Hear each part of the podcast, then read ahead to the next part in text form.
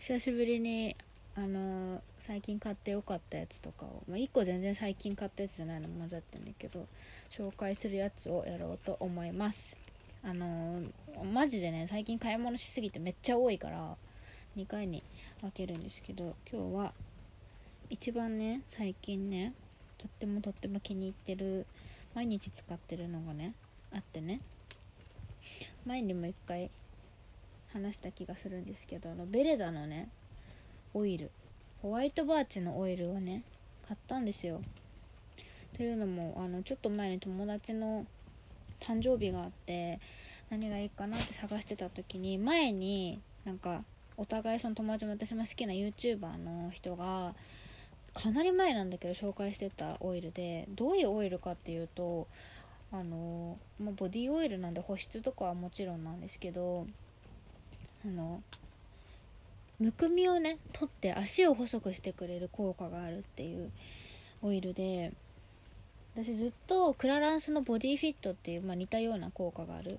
セルライトクリーム的なやつをずっと使ってたんですけど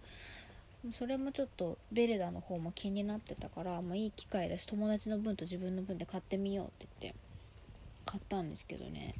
あのー、何がいいってそのむくみとかはよくわかんないんだけど あのー、めっちゃしっとりするの足が。私ねずっとね別に足の乾燥とかそんな気になってなかったんだけどでもねやっぱ足の裏が結構皮むけてたりとかカサカサしてて乾燥してたんだけどオイルを足裏までねしっかり塗るようにしたらねすごいツルツルになったの足が。なんか私結構一年中乾燥してるから足が。あんま気にしてなかったんだけどオイル塗るって全然違うなっていうのを感じてかかとがマジでツルツルになったんだよ。すげえのよこれ本当に。これをあのオイルを塗ってでリファをやってその上からメディキュット履いて最近毎日寝るようにしてるんだけどこのオイルねなんか使用期限があるみたいで開けてから34ヶ月で使い切らないといけないらしくてね。まあその逆にそのおかげでねちゃんと毎日使おうって思えるからね。続けられるからすごくねいいと思います。ベレダのホワイトバーチのオイル。最近どこでも見るから多分誰でも買えると思う。そんな高くないしね。いくらだろう？お店によるんだろうけどそれ輸入する国とかによるからあれだけど4000円ぐらいで買えるんじゃないかな。多分ねコスパで言えばクラランスより全然いいと思う。効果はよくわかんないけどとりあえずしっとりする。あの保湿力で言ったら断然ベレダの方が上です。むくみとかはよくわかんないまだ。あとねリピートして買ったやつがエレガンスのラプードルのフェイスパウダーですね。ラプードルオートニュアンスの。私は6番のやつを使っててまあユキチパウダーって言われる1万円するフェイスパウダーなんですけどまあこれがめちゃくちゃ良くて。1年使ってもう底が見えて全然取れなくなっちゃったからもうリピで新しいのもう1個買ったんですけど1個でね1年持つからね全然なんかコスパいいと思うこれ。めちゃくちゃきめ細かくて。で色が真っ白になるようなタイプじゃなくてもう全然色つかないんだけどすごくね肌をね綺麗に見せてくれるし崩れないし私乾燥肌なんだけど乾燥する人でも全然崩れずに透明感だけすごい与えてくれるからなんかもう本当に100点の理想的なパウダーなのでまたリピートしました。また1年使うと思います。これは結構前からずっと使ってるからそんなもんだね。でね同じくリピートしたのがねこれ今日買ったんだけどあの渦のプロフッショのやつだね。アイオープニングライナーリキッドアイライナーのブラウンを買いました。あのね渦のアイライナー私めっちゃ持ってて 何色持ってんだろう？半分ぐらい持ってんのかな？出てる色の。56色？6色ぐらい持ってるかな？あのね全部好きですごい。でもねブラウンはね最近よく使っててブラウンブラックとブラウンを基本的にまあどっちか毎日使ってるんだけどブラウンだとブラウンブラックよりやっぱ優しく色がね見えるからちょっと広めに入れて太めにこう結構思い切った線が描きやすいんだよね。ブラウンブラックよりも。でまあちょっとどうしてもここだけ強調したいってところにブラウンブラック重ねたりとかしてたから多分ね使ってる面積がね若干広いからちょっとすぐなくなっちゃったんですけどブラウンブラックよりはね。でもね本当に落ち方も綺麗でにじんだりしなくて、まあ、もうそもそも落ちにくいんだけどなんかこうやっぱボロボロ泣いたりとかすごい汗かいたりするとあの汚くにじむんじゃなくてなんかピリピリって剥がれるみたいな感じで綺麗に落ちてくれるからこれもすごく好きで描きやすさもすごいいいしリキッドアイライナーはね長年ね不老不死しか使ってないです。あとはあとはあとはそうこれが結構私気に入ってるのであのねえっと無印良品のねブレンドエッセンシャルオイルお休みってやつ。これね私のラジオ聞いてくれてる人なのかな。マシュマロでね教えてもらったやつで私ねちょっとちょっと前ぐらいになかなかちょっと寝つ寝つきが悪いというかなんかね途中で起きちゃう時期がすごくあって睡眠すごく気をつけててね7時間寝られるように今日とかめっちゃ遅いけど3時半だけど、まあ、明日予定ないから何もないからいいんだけど仕事の時とか絶対ね12時前にはねもう寝るように11時半ぐらいのお布団に入ってるぐらい睡眠結構気をつけてるんだけどそれでもねなんか変な時間に起きちゃうっていうことがちょっとね睡眠で困ってた時期があった時にマシュマロであの、無印のおやすみっていうオイルアロマオイルがすごいツイッターでバズっててめっちゃいいよみたいなの教えてもらって本当にいいのかなと思いつつ、まあ、そんな高くなかったからちっちゃいんだけど私が買ったやつは。10ml でね1500円ぐらいだからまあアイライナーと同じぐらいかと思って買って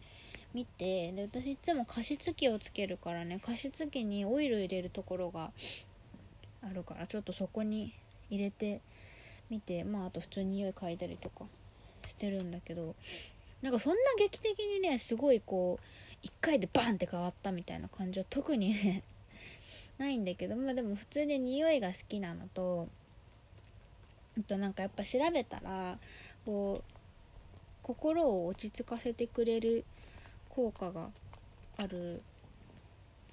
あの香りがいっぱい入ってるみたいで私あのちょっとね心臓に大したことないんですけど病気があったりしてあのストレス感じるとすごく動悸があの激しくなっちゃったりするんだけどなんかそういう時とかにも、あの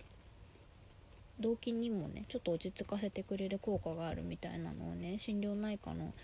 あの人が誰か ブログみたいなのに書いてて先生がねお医者さんが書いててあもうそういうのもいいのかなって思ってちょっと使ってて。でも最近はねすごく寝つきが良くなってもう7時間ぐっすり寝てる。これのオイルのおかげなのかはちょっと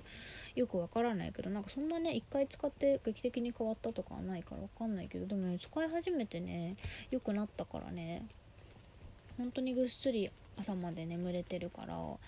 まあこれの効果もあったのかなと思いつつなくなったらリピしようかなと思ってる。あと持ち歩きたいんだよねできれば。その出先でねちょっと動機が激しくなっちゃった時とかにね嗅ぐとねいいのかなとかも思うからできれば持ち歩きたいなと思っててで同じような効果があるって言われてるハンドクリームをね買ってこれがねクナイプのねハンドクリームでグーテナハドってやつ。なんか夜夜用のハンドクリームみたいな。感じなんだけどホップバレリアンの香りって全然わからんね。なんだろうなんかこれもめっちゃ無印良品みたいな匂いがするハンドクリームで同じ感じでバズってたんだよね。あのクナイプっていろいろ出ててボディクリームとかも出してるんだけどあの結構有名なのが入浴剤で入浴剤もグーテナハト出しててグーテナハトってドイツ語でおやすみなさいって意味でねグッグッドナイトだよね。あのまあ、よく眠れるよみたいな香り出してて同じ感じでなんかめっちゃ眠れるみたいな。不眠症だったけどすごい眠れましたみたいな。バズってて一回人気出てたんだけどそういうのも思い出してなんかねなんでこれを買ったかというとそのオイルをねお休みってオイルを持ち歩きたいなと思ってたんだけどあのなかなかちょっとオイルを持ち歩くの怖いなと思ってハンドクリームでなんか似たようなのあったなっていうのをあのちょっと出先でね動機がすごくなっちゃった時に思い出してでちっちゃいの買ってみたんだけどこれもねまた同じ感じですごくあの香りがいいからすごく心が落ち着いて寝やすいのかなっていうのは感じました。最近も寝つきそんなに困ってないからこれでどうのみたいなの特に感じないんですけどなんかめっちゃ寝つき悪い人とか試してみてほしい。私は十分寝られてるから効果はよくわかんないんですけど。匂い系で言うと最後にねミスディオールのヘアミストを最近使ってます。もうだいぶ前に買ったやつで1年ぐらい前だったから あまりにも使わなかったんだけどなんか香水というよりかはヘアミストぐらいでちょっとこう柔らかい香りつけたいなっていう時にきつくなりすぎないようにっていうのを最近使ってて。なんかねなんでかっていうと職場のねあのお姉様がものすごい匂いきついんですよ。香水が。で私もあんな風に思われてんのかな。そんなにつけてないけどって思って心配になっちゃってヘアミストぐらいの弱いやつにしようと思って使ってるっていうだけですね。香りはみんな知ってるミスディオールのめっちゃ女みたいな匂いです。そんな感じですかね最近は。なんかやたら寝ようとしてるんですけどあの誰か使ってみてほしい。不眠症みたいな人。以上です。